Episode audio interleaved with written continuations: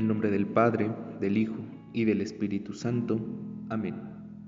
Oh Dios, que has iluminado los corazones de tus hijos con la luz del Espíritu Santo, haznos dóciles a sus inspiraciones para gustar siempre el bien y gozar de su consuelo.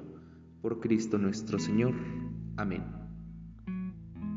El día de hoy vamos a meditar el pasaje del Evangelio según San Marcos, capítulo 6 y los versículos son del 7 al 13.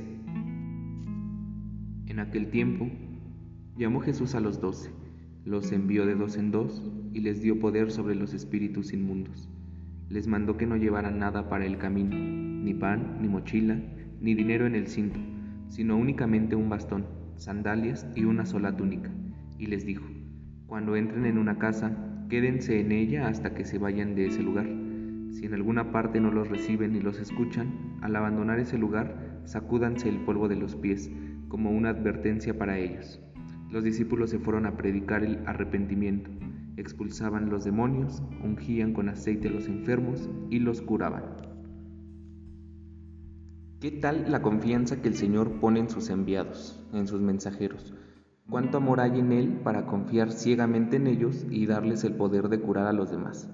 Bueno, ahora ellos también somos nosotros, porque si nos ha permitido estarlo conociendo un poco más, incluso a través de esta reflexión, es para que primero nosotros también nos vayamos curando de todo eso que traemos y después vayamos con nuestro testimonio ayudando a los demás a curarse y a conocerlo. Y fíjense que de pronto también es bien fácil olvidarnos de esta responsabilidad de cristianos y así dejamos de lado nuestro compromiso de testimoniar fielmente el amor que Dios nos ha regalado cada día. Bueno, pues hoy pidamos a Él que nos dé la valentía de pregonar su amor y las maravillas que ha hecho en nuestras vidas, que nos recuerde constantemente que somos transmisores de su mensaje y que no nos conformemos con vivir una fe aislada e inconsciente de nuestra condición de enviados. ¿Y tú, cómo testimonias tu fe con los demás?